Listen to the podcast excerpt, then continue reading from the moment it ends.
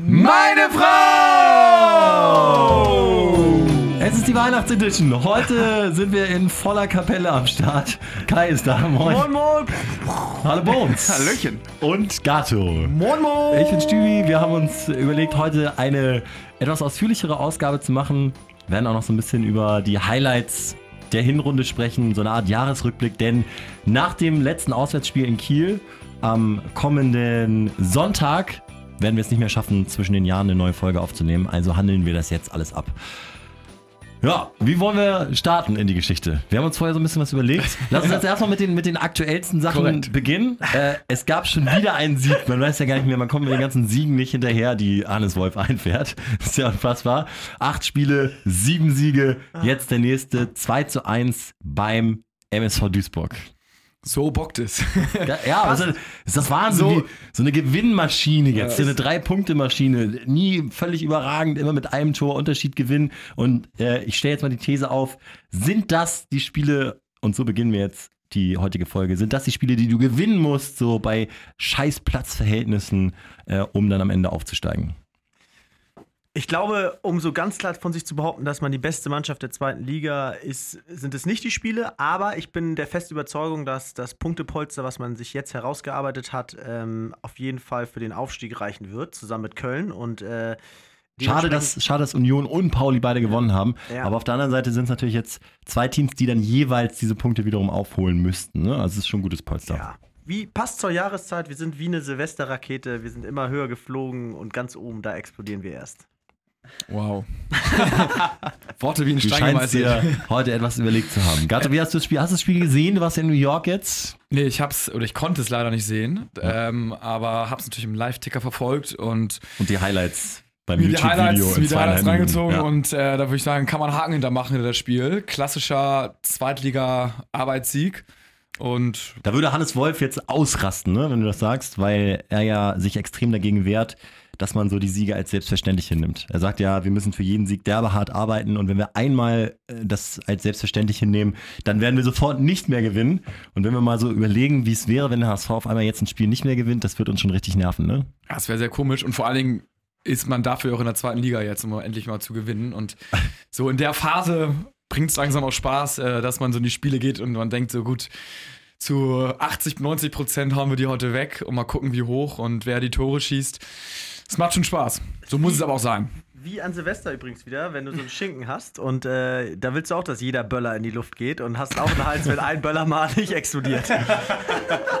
Bones, erzähl uns mal ein bisschen was über das Spiel in Duisburg. Was war das für eine Performance? Gefühlt so von außen erste Halbzeit irgendwie besser als die zweite, ne? Äh, definitiv. Also der HSV hat das Spiel auch sehr überlegen geführt, ging auch zu Recht in, in Führung. Der Ausgleich kam ein bisschen überraschend. Das wäre mehr oder weniger der erste gezielte Angriff der Duisburger, der dann durchkam. Eine Ecke vom Rücken von Hand direkt auf den Fuß von dem Genau. äh, Also Innenverteidiger jetzt Thiele. äh, Ne? kein großes Kino, was da abgelegt wurde. Und Hand hat es natürlich mehr oder weniger dann, was heißt gut gemacht, aber durch den direkten Freischuss wieder die haben äh, Hamburger in Vorn gebracht. Und die zweite Halbzeit war mehr oder weniger ein, ich bediene diese Phrasen ungern, aber ein Dahinplätschern. Und der HSV hat mehr oder weniger verwaltet Du mit bedienst die derbe gerne. Du machst, du machst nichts anderes. Also wenn einer irgendwelche Phrasen benutzt, dann du. Und ähm, 65, so, äh, 65% Ballbesitz ähm, sprechen eine deutliche Sprache. Es gab jetzt keine riesengroßen Chancen mehr. Ähm, Frage ist, hätte man Außer als Wong in der äh, zweiten Halbzeit natürlich am Torwart vorbeigeht und den nur leicht anheben Ja. muss oder nicht ganz mittig aufs Tor bringt, wo der äh,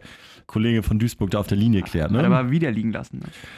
Ja, kommen wir später noch drauf zu sprechen. aber- du, du siehst Wang ja kritisch. Ich finde ihn extrem stark und ich glaube, jeder Innenverteidiger, gerade so in der zweiten Liga, hasst es, gegen so einen wendigen, schnellen, agilen äh, Koreaner zu spielen mit so einem tiefen Was er gut kann, ist ja wirklich, er ist ein spielender Stürmer, den du auch wirklich mal den Ball geben kannst, der auch äh, wirklich mal warten kann, bis die Spieler nachrücken, der mit dem Ball umgehen kann und nicht nur einfach wie ein Brett dort vorne rumsteht und die Bälle abklatschen lässt. Ich finde, er sperrt so überragend auch die Gegner weg, kann mit der Annahme Leute aussteigen lassen. Also, da wirst du wahnsinnig. Ich Das glaube, als, als gegnerischer Trainer warnst du vor Wang. Äh, spielerisch auf jeden Fall und äh, gerade so ähm, die Bälle, die es gilt, denn ähm, zu verhindern, wenn er den entscheidenden Pass in die Spitze spielt, das macht er ja auch des Öfteren, aber äh, wenn er wirklich ähm, die Chancen auf dem Fuß hat, eins gegen eins gegen den Torwart, da versagen ihm verhältnismäßig häufig ähm, in der Hinrunde die Nerven. Gut, kommen wir wie gesagt später noch drauf zu sprechen. Am Ende steht ein 2-1 Auswärtssieg. Jetzt noch ein Auswärtsspiel dann in Kiel. glaubt ihr, Köln spielt ja heute Abend gegen Magdeburg, lassen die irgendwas liegen? Magdeburg jetzt mit Michael Oenning, der Trainerlegende. Da, da sagt ja äh, hier, äh, Bernhard Peters hält ja Riesenstücke auf Oenning, ne? ja, also erzählt. ein Fußballfachmann. Der soll, soll wohl, ja, ein Fußballfachmann sein, Ja. sehr gut, aber da bin ich mal gespannt, aber das kann ich mir nicht vorstellen. Magdeburg. Sie haben jetzt, ich habe mir das nochmal so ein bisschen angeguckt, sie haben das erste Spiel ganz unglücklich äh, gegen Fürth verloren, führen sie 2-1 bis in die 90. kriegen dann tatsächlich noch zwei Buden hinten raus und haben jetzt gegen Union und Bochum jeweils einen Unentschieden geholt. Also schon stabilisiert und Köln ist ja manchmal für so eine ähm, Geschichte gut, ne? Haben auch gegen Duisburg zu Hause verloren. Das wäre schon angenehm, wenn sie da nochmal zwei Punkte liegen lassen könnten. Glaube ich jetzt aber nicht, weil ähm, die haben sich jetzt unter Markus Anfang auch wieder gefunden, nachdem es diesen Rüffel von Fee gab, diesen öffentlichen gegen den, gegen den HSV, Mhm. wo man wirklich unterirdisch gespielt hat und glaube ich so gut wie keine einzige Torchance auch danach eine Ecke hatte, haben sie sich wieder gefangen und die letzten vier Spiele mehr oder weniger richtig souverän ähm, in Folge gewonnen. Also ich glaube, die haben diesen Schuss vor den Bug gebraucht und ähm, die gehen mit hoch mit dem HSV und die werden heute auch in, gegen Magdeburg nichts liegen lassen. Viel wichtiger wäre, wenn Magdeburg sich heute so leicht in Form spielt dann nächste Woche Pauli weghaut. Das In Magdeburg dann, ne? Äh, nee, pa Pauli Magdeburg. Ja, ja, In- aber- in- Magdeburg kommt nach Hamburg. Ma- Magdeburg kommt nach kommt nach Hamburg. Hamburg. Ah, okay. Na gut. aber trotzdem, äh, Hauptsache, da gewinnen die. Ja, das nervt, dass Also Pauli jetzt so. Köln, Köln kann meinetwegen jetzt gewinnen, ist ja okay, aber Pauli erstmal weg, das wäre schon mal, das wäre schon mal geil. dass die nicht so dranbleiben, ne? Nee, ja, das ist dann, kommen auch immer alle Leute. In der Firma haben wir so einen Pauli-Fan auch und der kommt immer angekrochen und es nervt einfach. Das muss nicht sein. Da muss er erstmal jetzt erstmal vor weiter Weihnachten, distanzieren. vor Weihnachten so einen Dämpfer, damit die da nicht mehr viel zu mit zu tun haben. Ja, die dann- 40-Punkte-Marke 2018 wäre natürlich geil, wenn wir die noch knacken könnten, aber in Kiel kriegst du natürlich auch nichts geschenkt, Kai. Was, wie schätzt du Kiel so ein? Ähm, Gerade wenn man in der Hinrunde das Spiel betrachtet, ist Kiel, glaube ich, extrem äh, gefährlich. Aber es ist der neue HSV, den man einfach nur loben kann mit einer stabilen Defensive. Und was Kiel im Hinspiel ausgenutzt hat, war eben die schwächelnde Defensive vom HSV. Und dementsprechend- Konteranfälligkeit vielmehr so, ne? Genau, ja. und deswegen bin ich jetzt total äh, davon überzeugt, dass der HSV äh, für mich noch stabiler ist als der erste FC Köln. Köln ist für mich wie so eine Überraschungskiste an Silvester, da kann einmal alles passieren. Obwohl Köln, so ganz, ganz objektiv jetzt mal, äh, irgendwie, die machen natürlich schon immer die Tore, ne? Die machen regelmäßig drei und mehr und sind so ein bisschen gefährlicher. Also Ja, was, was unterscheidet die beiden Teams? Finde ich äh, alles. Eine Menge, also, ne? Ich finde, Köln ist total auf die Offensive fixiert und geht viel mehr Risiko hinten ein, als der HSV, der jetzt äh, steht, eine bessere Konterabsicherung hat. Wenn man bedenkt, dass bei Köln der Trend ja auch dahin geht, dass mit Modest wahrscheinlich der spielstärkste Stürmer der zweiten Liga noch in der Rückrunde dazukommt, kannst du eher damit rechnen, dass die noch mehr Tore als in der Hinrunde schießen. Ähm, Ich glaube ja, dass Modest, ist meine steile These heute, dass Modest ein Riesenfehler war, ne? Sage ich ja nach wie vor. Ich glaube, Ich glaube Cordoba. Ich glaube Cordoba war für die ein Riesenfehler und mit Modest tauschen die da jetzt richtig aus. Also glaubst du, Modest war, war nochmal gut, den zu holen? Ja, Ich glaube, der ja- bringt da ja- rein. Was denkt ein Terodde? Der, der Terodde hat jetzt, glaube ich, 20 Buden gemacht, ne? Das muss man sich mal das ist reinkriegen. richtig krass, ne? Und jetzt kommt so ein Modest und. ich glaube, die spielen zusammen. Ich glaube, die spielen zusammen. Die setzen, Uh. die nehmen eher hinten einen raus und spielen dann mit zwei Stürmern. Ähm, Ah, haben, müssen, sie, müssen sie doch gar nicht. Also tut doch, tut doch nicht Not. Doch jetzt Das meine ich. Dann, gut dann, du, bringst ja nur, du bringst ja nur so eine Disbalance dann rein jetzt durch Modest. Also irgendwie, glaube ich, ist das so eine Rückholaktion wie seinerzeit Van der Vaart, der Aber- auch nichts gebracht hat. Ja, aber, der, aber die haben ja kein, kein Riesenrisiko damit. Ne? Also der hat ja ein bisschen mit, war vereinslos. Ich, wahrscheinlich hat er einen Vertrag, der auch ganz gut leistungsbezogen ist. Also auf jeden Fall Mhm. haben die ihn ja nicht irgendwo rausgekauft oder so, sondern das war so, ja, Modest war da und er hatte keinen Verein und dann ja, haben sie ihn halt genommen, so ungefähr. Und er hat erst mittrainiert, nur 21 und Heute wird auch ein Lasogga-Gehalt kriegen, bin ich mir sicher. Ne? Der geht ja nicht aus China, wo er äh, sieben Millionen im Jahr gekriegt hat, nach Köln freiwillig für einen Wahnsinns. ja, Aber Abzug, er ist, ja, er ist ja abgehauen, weil er keine Kohle mehr bekommen hat. Die haben die Kohle wohl nicht gezahlt in China, deswegen ist er da geflüchtet. Und die FIFA hat ihn ja mehr oder weniger zurückgeschickt, weil die meinten, die einseitige Kündigung, Kündigung von Modeste war jetzt nicht rechtmäßig, aber soll nicht unsere Baustelle sein. Ich wollte gerade sagen, scheiß auf Modest. Ja. Köln, auch Latte. Genau. Sollen mit aufsteigen, wenn sie wollen, Ja. aber wir kümmern Modest uns ist um nur uns. auf Mallorca wichtig, um da geil singen zu können.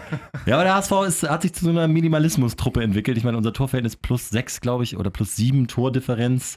Das ist irgendwie schon, schon erstaunlich, wie, wie Wolf das so runterspielt. Und das sieht man ja auch so ein bisschen, dass der letzte Punkt noch zum Duisburg-Spiel, wie er dann auch wechselt. Ne? Holtby geht raus, sagt dann auch so, immer derselbe Scheiß hier und so. Sagt er beim Auswechseln, hört man noch über die Außenmikrofone, weil er schon zum dritten Mal in Folge eine Viertelstunde vor Schluss ausgewechselt wird und natürlich gerne in der entscheidenden Schlussphase drin bleiben möchte. Wagnumann dafür äh, rein, hat sich das ja auch verdient. Super, man muss ja auch für die Zeit nach Santos planen. Wer weiß, wie lange wir den Kollegen noch halten können in Hamburg.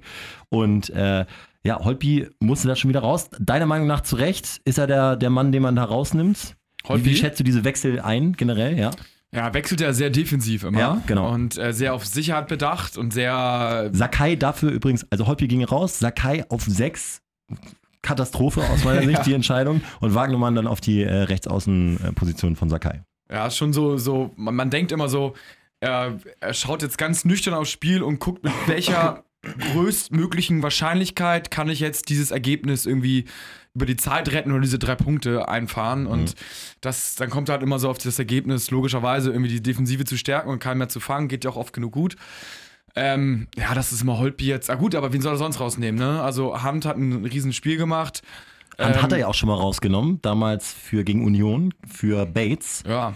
Und das Also- ging, ging nicht, ne? Hand als ballsicheren Ja. Spieler zu behalten, ist schon nicht schon Ist nicht halt, ist halt immer so, so ein bisschen so ein taktisches Opfer, Hm. finde ich. Und dafür ist Holpi jetzt auch nicht völlig überragend. Also, das ist nicht, auch nicht unverzichtbar, ne? Also, ist schon ein guter Spieler, so ein Stehaufmännchen, der auch Vollgas gibt, aber ist jetzt nicht, wo man sagt, so, ach du Scheiße, oh- ohne Holpi, was jetzt Holpi fehlt, jetzt wissen wir gar nicht, was los ist. Also, deswegen ist okay von Holpi, ist auch rechtlich ein positiv an, dass er da will und ein Zeichen gibt an Trainer oder an die Öffentlichkeit, aber ja, ist, so ist es halt, ne? Also kann froh sein, dass er immer von Anfang an gespielt. Holtby auch immer auf 180 und ähm, dann leicht über, übersäuert vielleicht schon, obwohl er sehr fit ist. Aber als Trainer würde ich dann auch mal sagen, dieser kleine Hitzkopf, der geht jetzt vielleicht einmal zu viel noch mit nach vorne. Und ich brauche jetzt eher einen Spieler mit einem kühlen Kopf, der eben einmal weniger jetzt nach vorne geht und lieber hinten absichert. Und dementsprechend kann ich solche Entscheidungen total nachvollziehen. Ich meine, gut, dass wir uns über solche Probleme unterhalten, in Anführungsstrichen Probleme, wer ausgewechselt wird und wer äh, unzufrieden ist, dass er vom Platz muss und dass ein 18-jähriges Mega-Außenverteidiger-Talent eingewechselt wird. Denn, ich sag mal, heute vor einem Jahr äh, sah es ganz finster aus. Ne? Also da haben wir, ihr nickt alles schon ganz bedächtig, als wir über einen Todesfall sprechen. Äh, da haben wir über einen äh, absteigenden HSV geredet, ohne Zukunft und so weiter und so fort. Und jetzt äh, bockt es mal wieder, ne? 37 Punkte, 2,2 Punkte Schnitt. Das ist schon äh, sehr, sehr amtlich, wenn man mal bedenkt, dass unter Titz in der, im ersten Saisondrittel ja auch jetzt nicht alles gewonnen wurde. Ne? Also schon ein guter Trend. Guter Status quo, sage ich jetzt mal.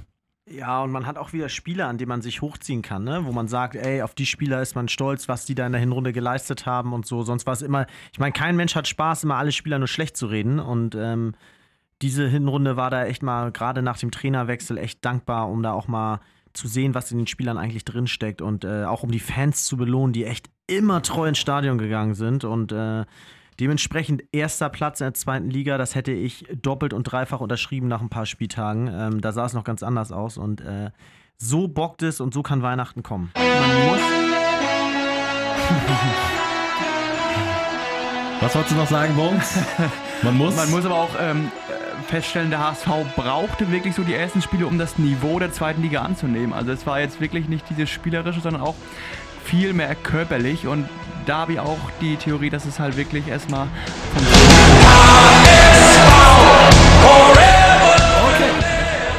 Vielen Dank, Bones, nochmal für die Analyse. Jetzt ist es viel wichtiger, dass wir. Ich dachte, du triffst genau den Punkt, wenn der Gesang losgeht, aber leider nicht. Äh, deswegen geht es jetzt mal um die Spieler der Hinrunde. Wir lassen diese Hinrunde Revue passieren. Äh, Bones, fang doch mal an, wenn du jetzt sagst, es ging so ein bisschen darum, sich an das Niveau der zweiten Liga zu gewöhnen. Wer hat es denn besonders gut geschafft? Wer ist für dich der Spieler der Hinrunde? für mich ganz klar ähm, Douglas Santos. Also selten so eine stabile Performance ähm, auf der linken Abwehrseite des HSV gesehen, seit Jahren gefühlt. Und was der an Zweikämpfen dort hinten alles weggeräumt hat, auch seine Vorwärtsbewegung, gefühlt hat er die ganze linke Seite alleine beackert und für mich ganz klar der Star der Hinrunde. Gab es überhaupt schon mal so einen Spieler in der zweiten Bundesliga, ist die große Frage. Ne? Vom Niveau her, ne? Also Ja. es wird, wird ja auch wirklich gemunkelt äh, Champions League Niveau und das, Ja, auf der- jeden Fall, auf jeden Aber Fall. lass uns mal, lass uns mal ganz. Firmino zu Liverpool. Wir müssen, mal ganz, wir müssen mal ganz ehrlich sein. Ne? Hinrunde der letzten Saison in der Winterpause haben wir uns darüber unterhalten, ob Wallacey und Santos verkauft werden sollen. Und die Tendenz war eher ja. Die haben wir vom Hof gejagt, äh, mit Ja, allem, was ja, die ja, war vom Hof das haben gejagt. alle, alle haben gesagt, Ja. die können gar nichts. Völlig blind. Auch, ich sag mal, ganz ehrlich, ein Dennis Diekmeyer hat hier im Podcast gesagt, ja, Santos ist äh, ganz so ein Netter Mann. sinngemäß ein cleverer Typ, so, aber äh, fußballerisch jetzt nicht so der absolute Bringer. Also, Und- wow. Und wer ist jetzt arbeitslos? Ah. Dennis Dickmeyer. Das war ein Thema von Massintegration. Ja, der ist als überragend. Santos, was der ab, vor allem was der wirklich in, im 2018 für einen riesen Sprung gemacht hat. Ich glaube, das ist echt so ein, so ein klassischer Fall von erstmal Eingewöhnung, bisschen Sprache lernen, sich dann wohlfühlen und dann Leistungsexplosion, weil das, was kann, der war wahrscheinlich nicht umsonst äh, in der brasilianischen U21 und hat äh, in Rio Gold gewonnen.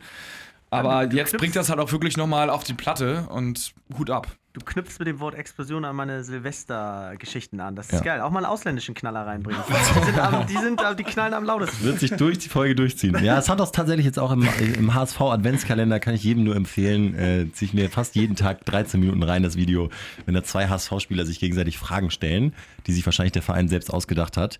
Äh, da hat Santos echt gutes Deutsch gesprochen, finde ich. So, also ähm, Respekt auf jeden Fall. Auch ein Wang kann schon ein bisschen Deutsch.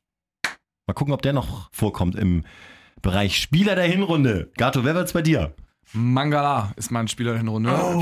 Orel. Leihgabe vom VfB Stuttgart und da einmal ein Applaus an Becker, Ja. dass, er diesen, dass er diese Laie klar gemacht hat. Vielen Dank, Ralf. Ja. Gut gemacht. Hat er tatsächlich sehr gut gemacht und der hält den Laden dicht, die Nummer 6 äh, als Sechser Mangala und kannst du eigentlich nicht viel hinzufügen. Man hat immer das Gefühl, er ist krass dynamisch, äh, kann in jeden Zweikampf wieder zurückfinden und ist dennoch sehr, sehr ballsicher und kann die Bälle gut verteilen. Bisschen ausbaufähig noch, diesen einen Patzer pro Spiel kann er noch mal ein bisschen weglassen, wo man eine Riesenchance entsteht, aber ähm, dafür ist er jetzt auch noch keine. Wir sind ja auch noch in der 28. zweiten Liga, ne? Genau. Da kann er sich erlauben. Da Kann sich, da, da kannst du mal, ja, da kannst du auf Risiko spielen. Ja, also finde ich auch, gerade in der Vorwärtsbewegung verliert er kaum Ball. Was, also was für ein Spieler, was haben wir überhaupt für einen Kader? Äh, Kai, fällt dir überhaupt noch einer ein? Ja, na klar, Mann. The man himself. Also Pierre-Michel Lasogga, muss ich Oh, ganz ja. ehrlich sagen. Neben dem Spielfeld schon alles abgerissen. Bilddokumentation. Die Mutter macht auf der Tribüne alle Kirre mit ihren Styles. Und was Pierre da auf den Platz gebracht hat, in der Krisensituation hat er uns da Punkt um Punkt gerettet mit seinen Toren.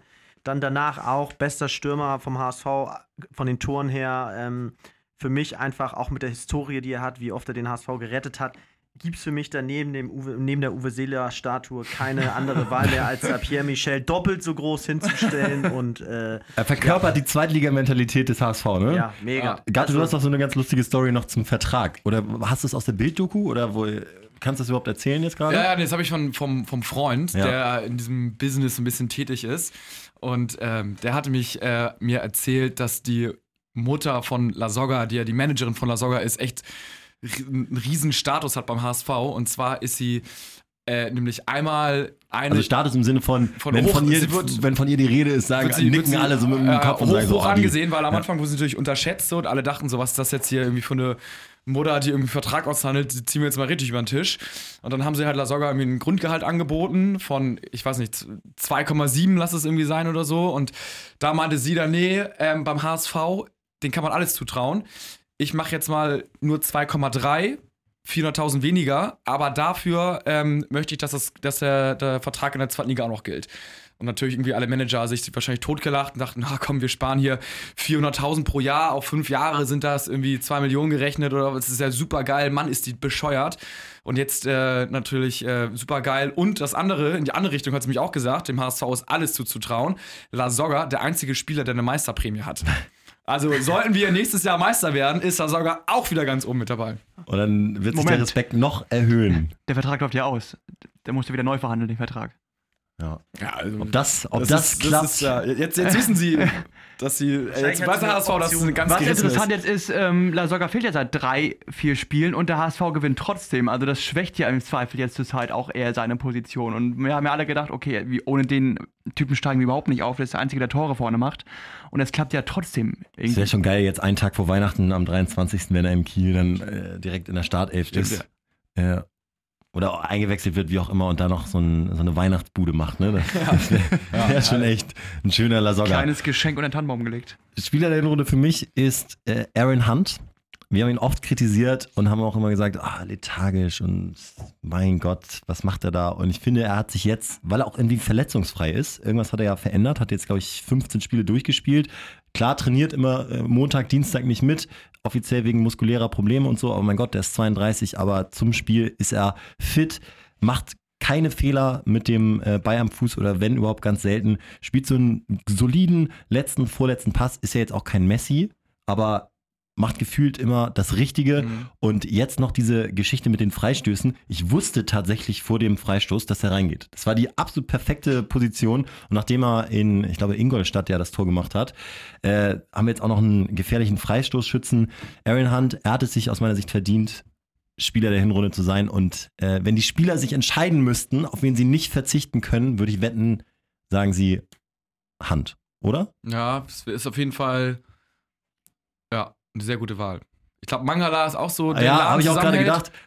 Aber Aaron Hunt ist schon fast unverzichtbar, weil vorne kannst du austauschen, auf den Flügeln hast du auch gute immer. Und er wirkt auch immer so jetzt neuerdings so beteiligt, ne? Er jubelt bei, auch Ja. wenn andere ein Tor machen, ist immer als erster mit dabei, ballt die Faust, äh, pusht die Leute, gibt aufmunternden Applaus, wenn irgendeine Aktion misslingt. Also ich habe das Gefühl, er ist so extrem in Hamburg angekommen, gibt auch immer als erster ein Interview äh, und das ist auch meistens so gehaltvoll, ist jetzt nicht, dass er totale Scheiße, belanglos Philipp Lahm-mäßig labert, sondern ähm, spricht so als HSVer und ist endlich nach einigen Jahren so voll angekommen, finde ich persönlich.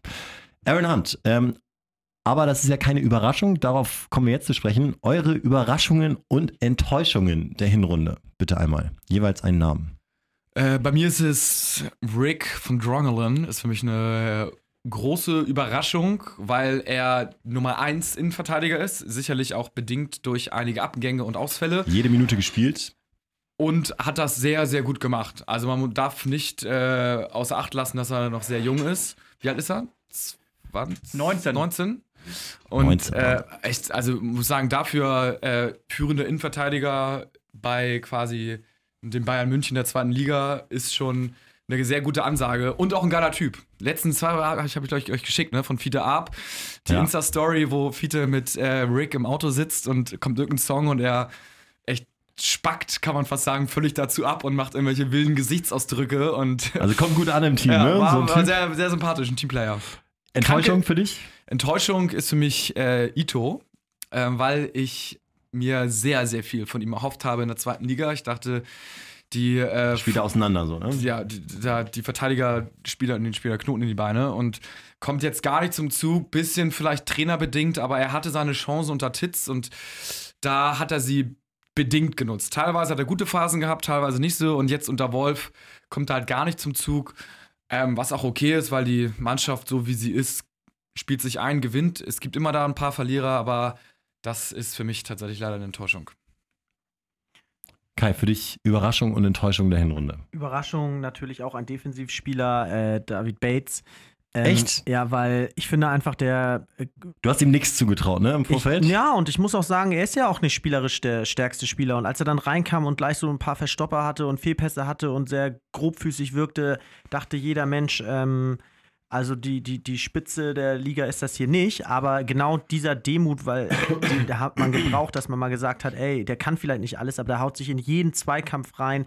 Der, der beißt sich zurück auch nach Fehlern und der ist mental stark und vor allen Dingen diese Kopfballstärke, das gute Stellungsspiel bei langen Bällen, die du gerade in der zweiten Liga einfach auch mal kämpferisch äh, die Sachen verteidigen musst und nicht immer nur mit Kopf. Und das ist sowas, du brauchst der Mannschaft nicht nur elf Spieler, die irgendwie technisch fein spielen, sondern du hast auch einfach Bock mit Leuten zusammenzuspielen, die sich immer reinhauen, die immer wieder aufstehen, die sich immer wieder reinschmeißen und ähm, das ist dieser Demut, den wir dann auch ab und zu brauchen. Und äh, die, die Defensivleistung der gesamten Mannschaft bestätigt ja nur, wie gut er da mitgeholfen hat. Und dementsprechend für mich toll und Überraschung der Saison. Super sympathisch fand ich dieses Interview, was, äh, glaube ich, auch viele von Ja. euch äh, gelesen haben, wo er gesagt hat, mir hat Fußball noch nie so viel Spaß gemacht. Äh, ich hätte auch in die Premier League oder in die zweite englische Liga gehen können, da auch deutlich mehr verdienen können. Aber er wollte sich weiterentwickeln und er sagt, er hat noch nie so viel über Fußball gelernt. Wir haben den ganz, die ganze Zeit den Ball, äh, das kennt er einfach gar nicht von der Insel. Und äh, ich finde, man merkt tatsächlich auch, wie er sich so verbessert hat. So, wenn man ins Detail geht und wenn er auch ins Detail geht, hat er jetzt gelernt anzudribbeln,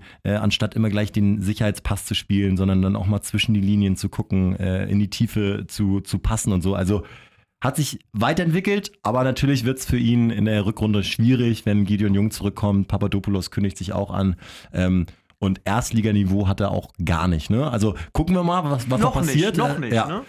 Ich bin mir aber ganz kurz bei Papadopoulos richtig krass gespannt, ob der so in die Mannschaft Nochmal noch so reinfindet. Irgendwie. Mhm. Bei Jung glaube ich relativ sicher, ja.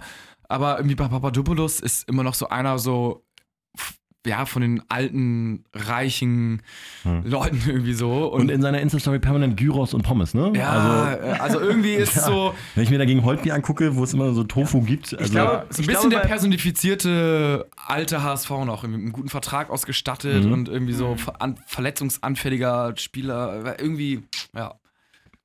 Darf man, ja? darf man sich nicht zu sehr, glaube ich, den Kopf drüber zerbrechen, weil da einfach die Wahrscheinlichkeit so hoch ist, dass, wir da, dass er wieder eine Verletzung hat und immer wieder pausieren muss. Äh, Hoffen so auf eine Spieler, Verletzung. Es gibt so ein paar Spieler, mit denen kannst du einfach langfristig nie planen. Das ist cool, wenn die auf dem Platz stehen und fit sind, aber ähm, da kannst du jetzt nicht die Rückrundenmannschaft drauf aufbauen. Ja. Wäre es für dich die Enttäuschung der Hinrunde? Äh, Sakai, weil ich fand ihn in der ersten Liga schon sehr kritisch und äh, auch als Kapitän die Rolle habe ich überhaupt nicht verstanden. Das ist nichts Persönliches gegen ihn, aber ähm, äh, er ist für mich, steht überhaupt nicht so wirklich repräsentativ für den Verein, für die Mannschaft und auch von der Leistung nicht für den Kapitän. Und als es dann in die zweite Liga ging und meiner Meinung nach er wirklich äh, vom Standing her ja da reingehört in eine Stammelf, aber vom Spielerischen dort auch noch wieder immer enttäuscht hat und unsicher war, viele Ballannahmen verstoppt hat, äh, außen sich nicht positiv bei, in der Offensive äh, hin, ähm, in Szene setzen konnte und defensiv jetzt irgendwie nicht die Kohlen aus dem Feuer geholt hat, war mir das einfach selbst in der zweiten Liga von ihm zu wenig. Und da muss ich sagen, hätte man auch einen jungen Spieler, noch einen jungen Spieler eine Chance geben können. Das hätte das Gleichgewicht so ein bisschen aus der, Mann, aus der Mannschaft rausgebracht, weil dann hast du zu viele Junge. Mhm. Äh, ich verstehe dann auch so einen Wolf oder Titz auch, die dann weiter auf ihn gebaut haben. Aber für mich ist er leider einer, den wir beim HSV so nicht oder auf gar keinen Fall gebrauchen können und ähm, auf solche Spieler sollte man leider lieber verzichten. Ja, also ich finde auch jetzt, wo wir den Ball häufiger haben und wirklich viele Pässe gespielt werden, fällt einfach auf, wenn es einen Ballverlust gibt, geht da meistens irgendeine unkontrollierte Aktion von Sakai voraus. Ne? Ja. Also es ist schon äh, wirklich auffällig und äh, ich glaube, wir haben uns da gar nicht drauf eingeschossen, sondern es ist einfach nicht ausreichend, was der ich, so abliefert. Ich glaube, auch für ihn selber wäre es besser, vielleicht mal woanders neu zu starten, weil er ist, glaube ich, jetzt ja. auch nicht mehr befreit und mit der ganzen Kritik lebt man dann im Rücken auch nicht mehr so gerne. Und er ist auch äh, so ein Kopf, der macht sich den Kopf, ne? Einfach, ja. glaube ich auch. Äh, Bones, wir ziehen mal weiter durch. Deine Überraschung und Enttäuschung der Hinrunde. Ja, Überraschung. Äh, Jatta, äh, sportlich tot im letzten Jahr, nachdem er unter Gistol ja zum ersten Mal Bundesliga-Luft schnuppern durfte und unter Hollerbach auch nochmal mehr oder weniger. Und auch vor vier Wochen sportlich gefühlt im Nirgendwo, ne? Also genau. Also das wäre auch mein Bogen noch geworden. Und Hollerbach ja mehr oder weniger als, letzte, als letztes Hilfsmittel vor der Kündigung reingeschmissen, aber auch mehr planlos. Und der Titz, äh, muss man mehr sagen, vollständig abgeschrieben und wir hatten ihn auch bis Ende Oktober überhaupt nicht auf dem Zettel, wie du es gerade gesagt hast. Und da hat Wolf zum ersten Mal ja auch öffentlich bestätigt, ähm, dass er seit längerem schon mit dem Gedanken spielt, ihn wieder immer in, die, in den Profikader zumindest reinzunehmen für ein äh, Zweitligaspiel. Dass er halt aber auch erstmal aus Wolfs Sicht äh, mehrere Wochen brauchte, um ihn auf das Niveau zu heben, wo er Jatta gebrauchen kann für so ein Profispiel. Das hat er dann gegen Aue dann erstmalig getan und hat dann auch entspannt ähm, gleich genetzt. Und da war ja der Jubel auch von allen Teamkameraden völlig überschwänglich. Ein Junge, der eigentlich mehr oder weniger vom äh, Niveau überhaupt nicht ähm, spitzensportlich tauglich ist im deutschen Profifußball oder war oder man, war. Ne? Und das merkt genau. man in so Ballbesitzphasen sind manchmal die Pässe irgendwie die rollen auch anders bei ihm. Ne? Die, die, hoppeln so ein bisschen. Die Ballführung, das ist eine, die überhaupt nicht, ähm, ja. es wirkt nicht sicher und ähm, man hat das Gefühl, ja, da ist selbst überrascht, wo der Ball manchmal hinspringt. Und dann sprintet er halt da lang, wie ein kleiner Steppenläufer, und holt sich diese verlorenen Bälle trotzdem zurück und ärgert wirklich äh, sich dumm und dämlich. Und das äh, wurde ihm ja da auch noch äh, zurecht gezollt mit viel mehr Einsatzzeiten. Und die zahlt er ja auch mit entsprechender Leistung zurück. Macht mittlerweile gute Arbeit auf links außen und für mich absolut ähm, der Newcomer schlechthin. Bestreitet regelmäßig die meisten Zweikämpfe. Und die gewinnt auch Sprints, einen Großteil. gewinnt die Zwei Drittel meisten, seiner Zweikämpfe äh, als Offensivspieler. Und man muss echt nochmal einmal lobend hinzufügen, dass er einer der wenigen Spieler ist, nicht, der nicht so arrogant ist und sagt, ja, ich reiß mir den Arsch nur vor 55.000 Zuschauern auf, sondern der dann wirklich auch in der zweiten Mannschaft konstant Gas gegeben hat, da genetzt hat und Ja. sich immer wieder aufgedrängt hat. Und ich glaube, sowas hat dann im Verein auch Respekt verdient. Und das Ganze für 100.000 Euro. Vielen Dank. krass, ist krass, ne? ist geil. Ja, aber der Vertrag wird jetzt modifiziert, da kommt noch ein bisschen was drauf. Gerne verfünffachen, haben wir kein Problem mit.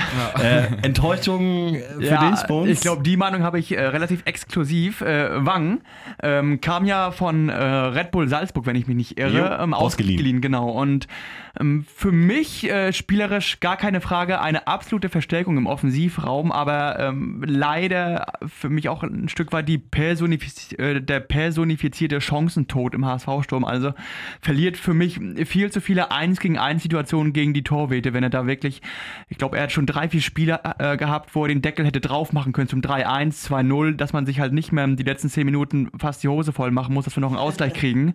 Und ähm, das wird, glaube ich, in der Bundesliga, sollte er vielleicht doch noch ein Jahr gelie- ausgeliehen werden, häufiger bestraft als gegen Aue oder Fürth. Und deswegen kann da gerne noch mehr kommen. Das ist für mich Ich finde das so unglaublich. Ein Skandal. Kein Skandal. absolut, finde ich, eine Katastrophe, dass du ihn als Enttäuschung der Hinrunde bezeichnest. Klar äh, hat er Vorschusslorbeeren, aber der ist so viel wert. Wie gesagt, ich habe es ja jetzt vorhin schon mal angedeutet. Äh, ich glaube, jeder gegnerische Trainer warnt zuerst vor Wang. Das ist ein Typ, den gibt es in der Form in der zweiten Liga gar nicht. Unangenehmer kannst du gar nicht spielen. Der ist schnell, der ist wendig. Und wenn du jetzt sagst, der vergibt äh, frei vom gegnerischen Tor, das, das stimmt. So diese Kaltschnäuzigkeit, die fehlt mir auch. Wobei er natürlich in Dresden direkt beim Einstand dieses Traumtor macht. Erinnert man sich nicht mehr so richtig dran, aber unglaublich.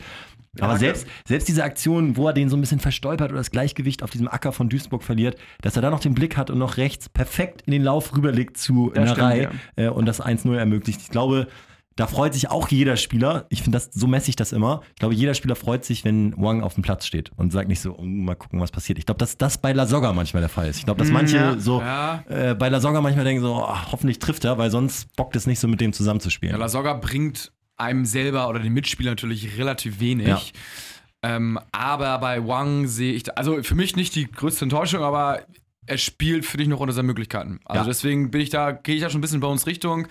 Äh, ich habe mir noch mehr erwartet von ihm, sagen wir mal so. Das ist wie an Silvester bei diesen Überraschungsbonbons. Da weißt du nie, was drin ist. Und da Manchmal gibt es immer einfach so- geteilte Meinung. Manche feiern Sterbe, manche mal knallen Manchmal knallen sie auch gar nicht. Genau, also Ziehst du so haben beide so Papier in der Hand, Ja. nichts passiert. naja. Ähm, Überraschung der Hinrunde für mich, Narei. Wollen wir auch da nochmal ganz kurz Ah. Ralf Becker applaudieren Ja. für äh, diesen Transfer. Vielen Dank. Vielen Dank, Ralf. Also immer Alter. noch doch gut, was er, was er geleistet Jetzt hat. muss er oder? cool Ralf bleiben Becker? und darf den Aktenkoffer nirgendwo verlieren. Den muss er jetzt immer fest in der Hand halten. Wo auch immer diese Unterlagen alle herkommen. Und auch meinetwegen Johannes Spors, der neue Kaderplaner, den wir aus Leipzig gekriegt haben.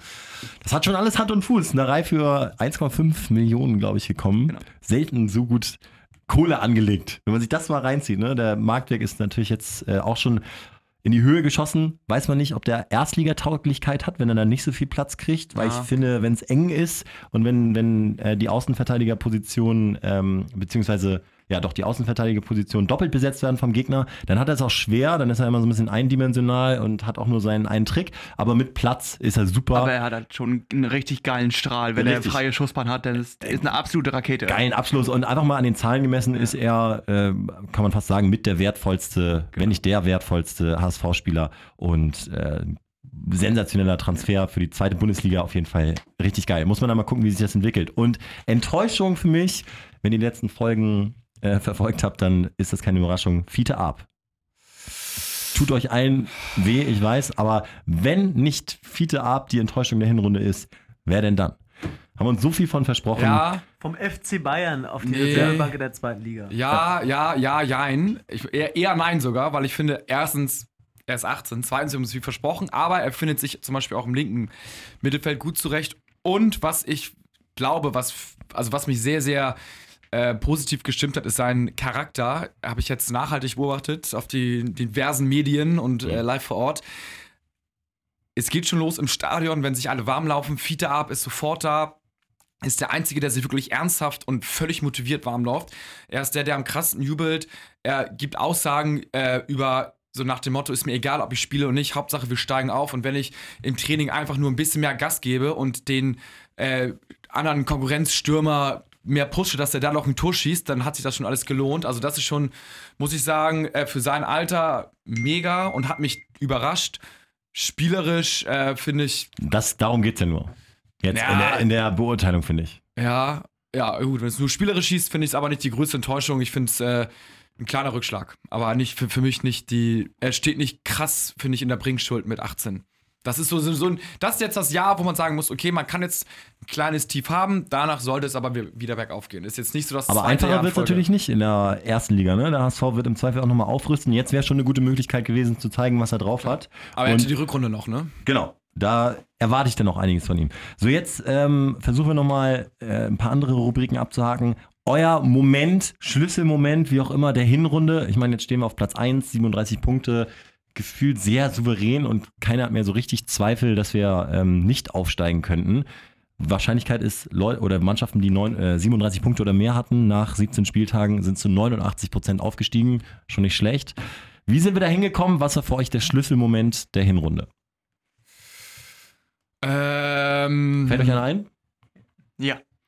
Ähm, ich finde, äh, der HSV hat, ist die ersten zehn, neun bis zehn Spiele wirklich so dahin gedümpelt. Mal ein Sieg, dann mal wieder unentsch unnötige Unentschieden, unnötige Niederlagen. Und für mich war auch äh, Ja, wann, kam, wann kam Wolf? Ab da gab es ja keine unnötigen Unentschieden mehr, muss man Ähm, sagen. Außer Union. er hat jetzt äh, sieben Ligaspiele, also im zehnten Spieltag. Ja, ja, okay. So, und dann äh, hat es ja sofort gefunkt äh, gegen Wiesbaden und für mich war aber der sportliche Schlüsselmoment wirklich das Spiel gegen Köln. Wir haben vorhin schon gesagt, wenn Köln gewinnt, ist es auch wirklich so ein Hurra-Fußball und dann putzen die die Gegner auch 3-4-0 weg.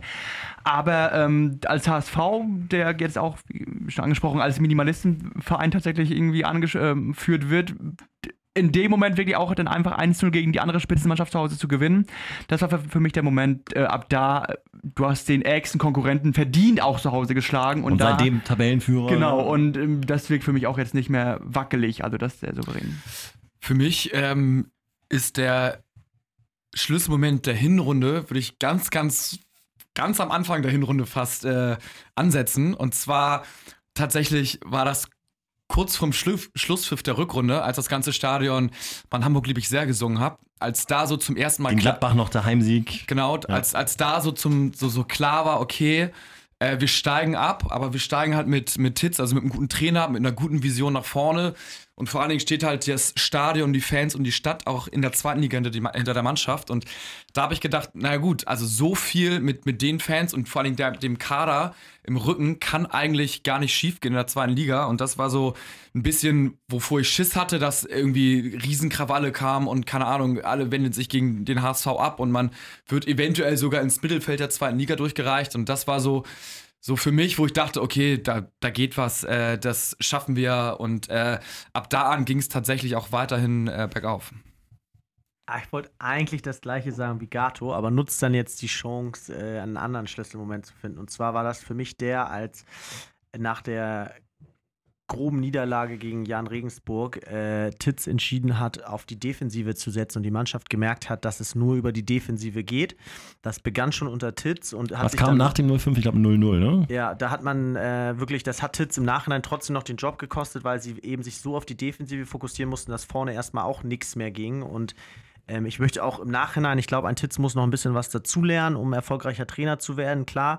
Aber als er sich äh, auf die Defensive fokussiert hat, gemeinsam mit der Mannschaft und dann auch im Nachhinein nicht nachgetreten hat, sondern mit Stil abgetreten ist in Freundschaft und der HSV nicht zerbrochen ist und das sauber mit Hannes Wolf äh, übergeleitet wurde, das war für mich so ein Momentum, wo man gesagt hat, der Verein hat es langsam verstanden, die Protagonisten haben es auch langsam verstanden und bis jetzt ist das für mich der Schlüssel zum Erfolg. Sowieso habe ich mir eh vorgenommen, nochmal ein positives Wort über Titz äh, oder Tietz zu verlieren. Ja. Ähm, weil es nur ihm zu verdanken ist, aus meiner Sicht, dass wir äh, jetzt äh, auf Platz 1 stehen. Denn nur durch diese letzten Spiele der Hinrunde, als eh schon Hopfen und Malz verloren waren, hat es äh, der HSV ja geschafft und das ganze Umfeld mit so einem positiven Momentum in die neue Saison zu gehen.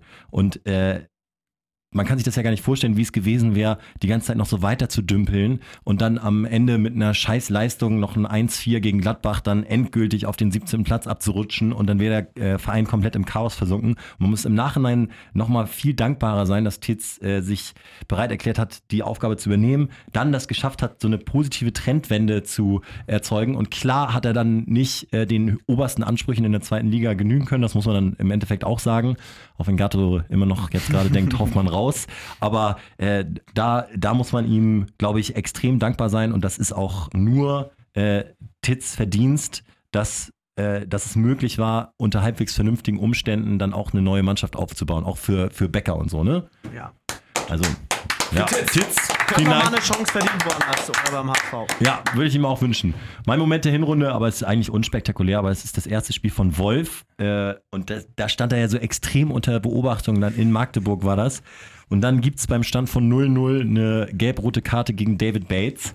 Und trotzdem hat der HSV das Ding in Unterzahl gewonnen. Und äh, ich bin ja auch so ein Verfechter, dass so Flow extrem wichtig ist. Ähm, und so dieser Gedanke, wenn man mal gewonnen hat, dann gewinnt man noch Spiele, die normalerweise unentschieden ausgehen würden. Und dass sie da noch 1-0 gewonnen haben, das war, glaube ich, ausschlaggebend dafür, dass sie jetzt auf dieser Welle so geschwommen sind. Dieses Drecksspiel in Magdeburg. Und generell hat man das Gefühl, auswärts ist das neue Zuhause für den HSV. Und da äh, lassen wir im Moment keine Punkte liegen. Und deswegen dieser komfortable Vorsprung. Sehr, sehr stark. Ja, dann ähm, haben wir noch äh, ein paar Rubriken. Also, ich würde sagen, die schlechteste Wette können wir noch mal ganz kurz. ja, wir sind ja sehr aktiv bei, bei äh, Bet and Win. Das können wir, glaube ich, schnell Werden wir auch abhaken. ausbauen, oder? Werden wir ausbauen in der Zukunft? Dass wir es ein bisschen professioneller aufziehen, ja, unbedingt. Äh, was, wir, was wir auf keinen Fall empfehlen können, sind allerdings trotzdem so ein paar Wetten. Das ist, ist unser Fazit der Hinrunde. Ja, zum Beispiel das Eckenbusiness, äh, das darf man nicht einsteigen. Wir haben ganz oft gewettet, passiert eine Ecke von der 0. bis zur 8. 57. oder 97. 57. Minute sozusagen. Und da sind wir immer auf die Schnauze gefallen. Letztes Spiel, sogar letztes Heimspiel, kam dann die erste Ecke bei 8-0-1. Ja, das war wirklich ein absoluter Schlag in die Fresse. Wir haben den ganzen Block angesteckt, Ja. alle haben schon mitgefiebert und haben uns diese Kohle gewünscht. Und dann bei 8-0-1 die erste Ecke. Oh. Ja, das war, das war echt richtig, richtig krass bitter.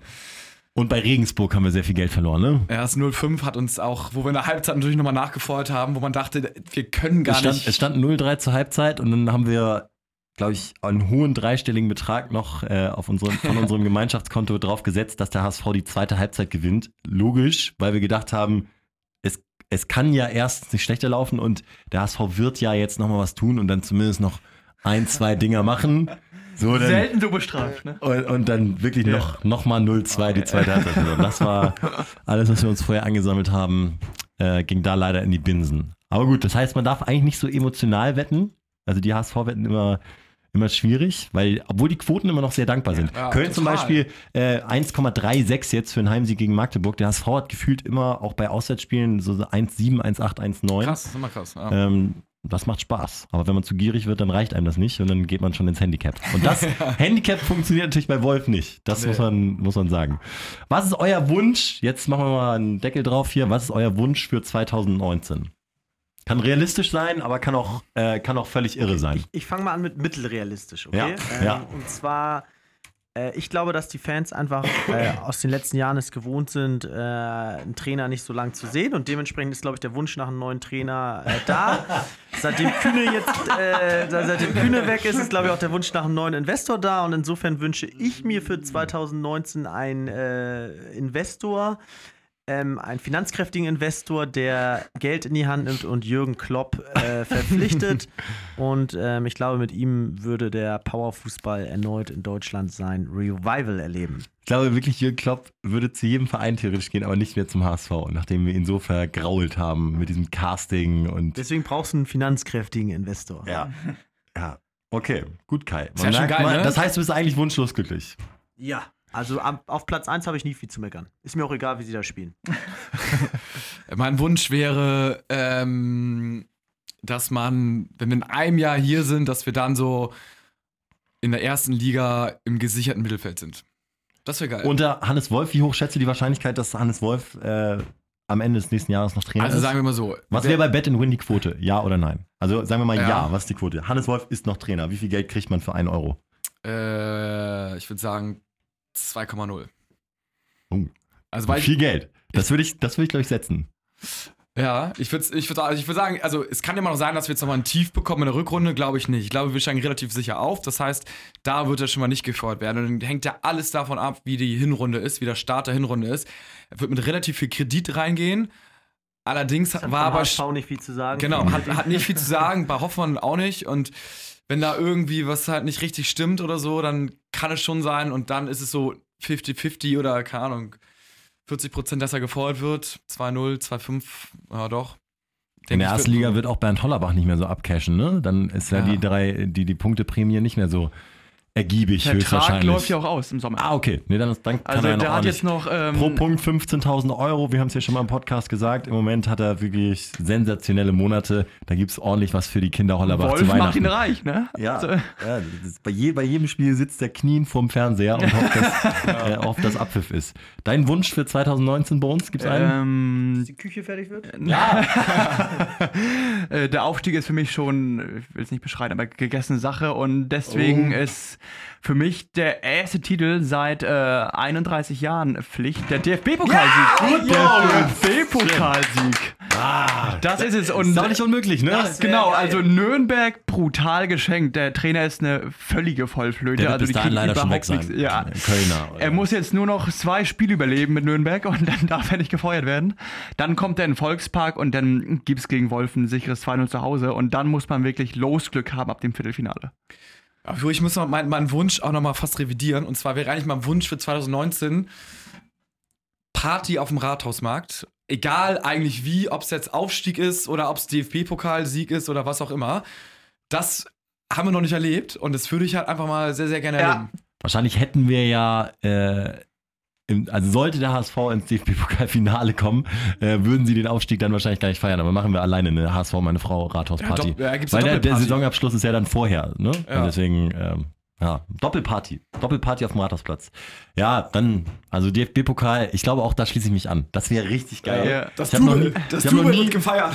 noch nie bewusst einen Titel gewonnen. Genau. Ich meine, ihr ja auch nicht. Äh, Und das, das kann ich mir gar nicht vorstellen. Wie es so den Mannschaften gehen muss, die so auch Nürnberg hat ja auch schon mal einen DFB-Pokal gewonnen. Ja. Frankfurt jetzt. Das muss Oerdingen, ja unglaublich also, sein. Ja. Mit so einer Parade dann durch Hamburg um die Außenalster. Cabrios. Wow. Oder Jetzt, so, ein- jetzt so ein schon Gänsehaut. Doppeldeckerbus. Und Ja, das ist doch ein würdiges Ende für diese Ja. Folge. Ähm, nur der HSV, frohe Weihnachten an alle und Gute so kann es weitergehen. Danke.